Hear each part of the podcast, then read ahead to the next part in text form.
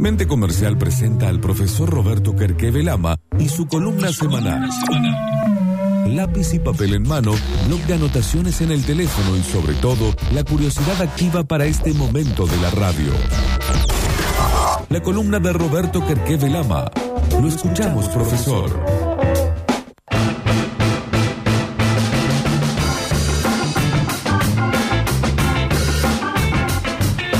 En esta nueva columna auspiciada por la gente de Good Deal, que te ayuda a encontrar el valor de tu empresa, a encontrarle eh, este, la- las verdaderas dimensiones para que puedas sumar a un accionista, para que puedas pensar en, transferirla a tus hijos eh, o en todo caso en transferirla a una nueva persona que quiera hacer negocio, hacer crecer, anexar a su negocio actual tu empresa. En cualquiera de los casos, tener una evaluación de lo que tenés entre manos y las posibilidades es una oportunidad que te ofrece Good Deal en un proceso dinámico, respaldado eh, profesionalmente de manera que pueda ser defendido. Y acá llega este momento de la columna que tiene que ver con la creatividad y, y para eso fui a, a buscar el, un- un- el libro de Stanislao Bagrach, que habla sobre cómo funciona la creatividad y el proceso creativo Hoy sin pizarrón, pero con Notebook. Así esto va a la gente que está prendida al Instagram Lo- TV, que ahí empezamos a, a verlos y saludarlos. ¿Te parece? Hoy hay PowerPoint, sí, me acerco y se va a ver perfecto. Y quiero hacer una denuncia en este momento porque eh, nosotros nos pasamos al Instagram porque la gente de Basta Chicos estaba en el Instagram y ahora la gente de Basta Chicos se va al Facebook. Entonces, ¿cómo es esto? Hay que hablar con Nardo, eh, cambio de moda, ¿cómo, cómo, cómo? O usted no está tirando la onda tarde, ¿cómo, cómo viene la mano? ¿Sí? Yo me creí un innovador porque me pasaba al Instagram y resulta que ahora Instagram pasó de moda. Y bueno, cu- cu- cuando. Messi se pone de moda, toda la gente quiere ser ahora delantero, por derecha, zurdito. no, bueno, Bueno, es, es así. a- a- así estamos.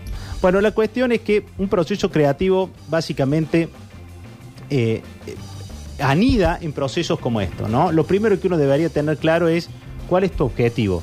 ¿m? Tener una inquietud, y para eso voy pasando la filmina, ¿m?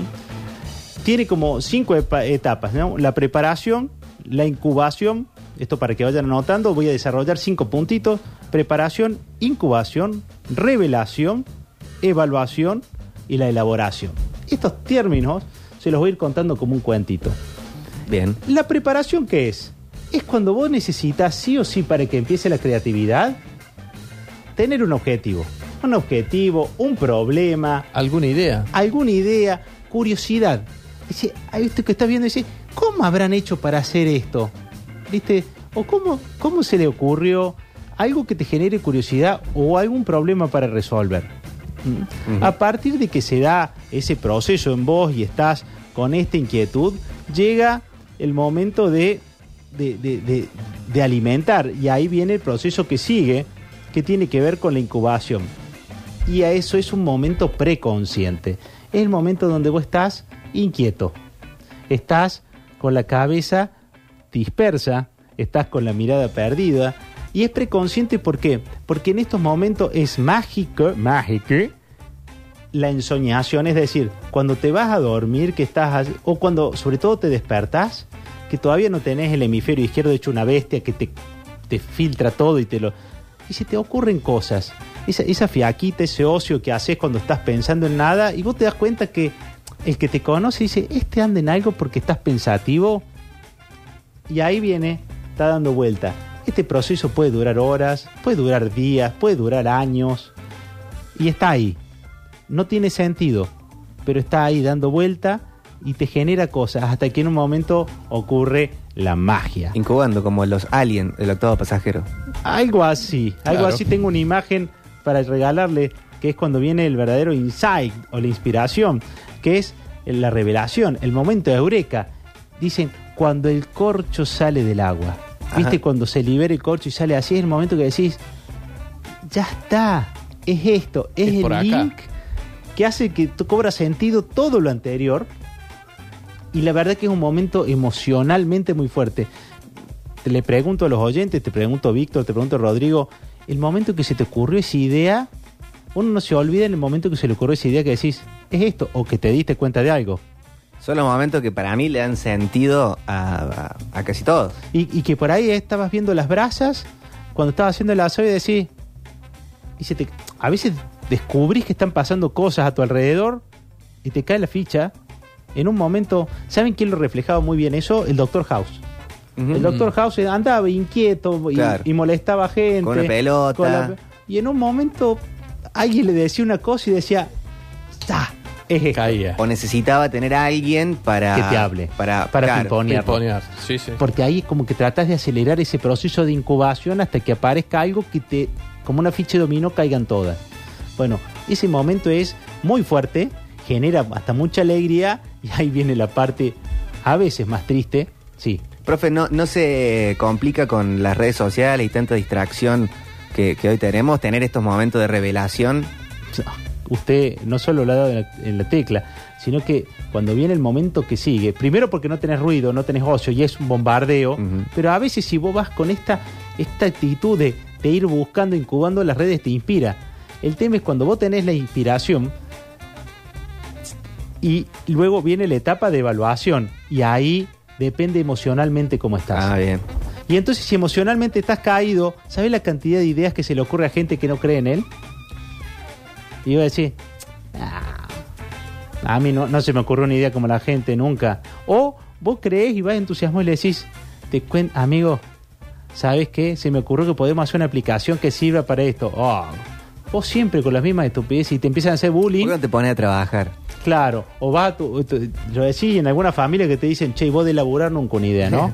Sí. Así que una aplicación para que la gente se conozca eh, en la red en vez de conocerse personalmente. ¿En qué estás pensando? Y después te enteras que Zuckerberg hizo una aplicación y se llena de plata con Facebook. ¿Entendés? Claro. Bueno, la cantidad de gente que se le han ocurrido cosas antes y porque Sí. no tener un entorno nutritivo, no, no, no. No, no logró nada, es tristísimo. Y explica el mismo, el mismo eh, autor que Messi en un entorno como este, eh, como el del Barça, es netamente mucho más creativo que en otros lugares, porque si se le ocurre algo, él está dispuesto a ver si es posible en un entorno como el Barça y no en, otras, en otros espacios como sería eh, eh, en la selección. Entonces, digo, ahora, hiciste una evaluación y estabas emocionalmente bien y creías en vos y tenías la seguridad, ¿Y viene la entonces? etapa de elaboración.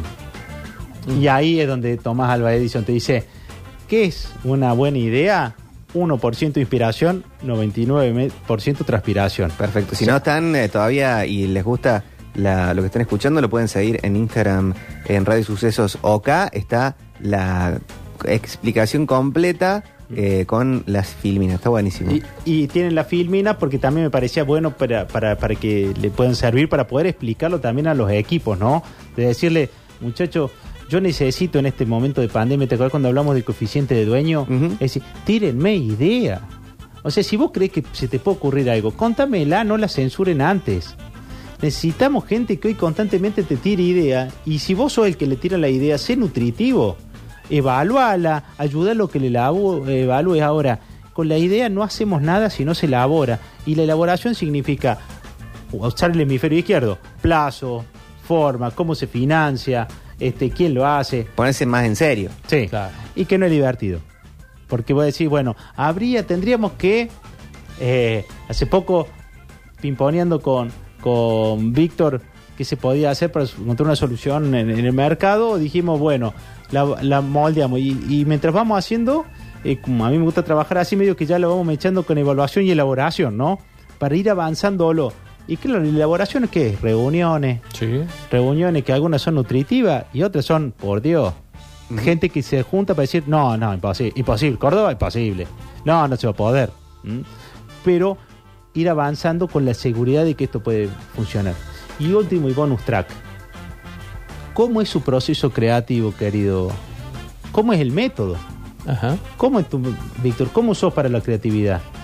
Y entonces, acá yo les invito a ustedes a que, a que piensen cómo es su proceso creativo. Eh, tu proceso creativo tiene que ver más con la fluidez. Sos un tipo que, si hay un problema, hay que buscar una, solución una solución. Y entonces el que dice, ¿qué hacemos para vender más? Entonces el que tiene fluidez se le ocurre rápido, hace una oferta eh, y hace oferta de agua, hace oferta y genera sobre una misma categoría muchas ideas. ¿Mm? Entonces, a mí s- algo se te ocurre Pero rápido. rápido y mucha, pero sobre la misma categoría. Es cantidad. Es cantidad. Cantidad una tras otra. Entonces, bueno, tiene fluidez. Entonces, sabes que vos le contás un problema y algo se le va a ocurrir. Ahora, tus procesos creativos son flexibles. Este, tien- se- eh, pueden ser originales, es decir, se te ocurren cosas, pero tienen distintas distintas categorías. O sea, eh, tienen, eh, digamos, hacen cosas que, que con lo mismo que a vos no se te hubiera ocurrido y a veces Claro. parecen obvias. Por ahí hay idea adaptada de otro momento. o- Claro. o- o De otro tipo de- Pe- pero no se te voy a decir, claro, y la tenías al frente, pero se le ocurre. Y a veces son tan originales, pues son tan obvias, que te chocabas con eso.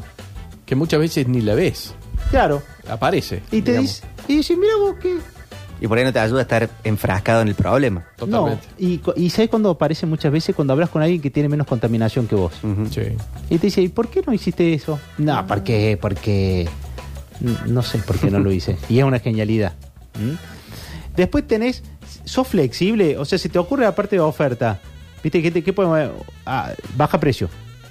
Pero también existe la posibilidad de que sea flexible y que te aparezcan ideas en otras categorías también. Que podría ser, hagamos publicidad, Abarquemos mercado. abarquemos más mercado, eh, achiquemos costos, generemos, o sea, se te ocurren ideas pero que tienen que ver con distintas gamas de, de- de soluciones. Y por último tenés lo que tiene que ver con la imaginación. Son esas personas que en el proceso creativo se le ocurren cosas que no existen. Y que tienen que ver con el nivel de abstracción. Ujú.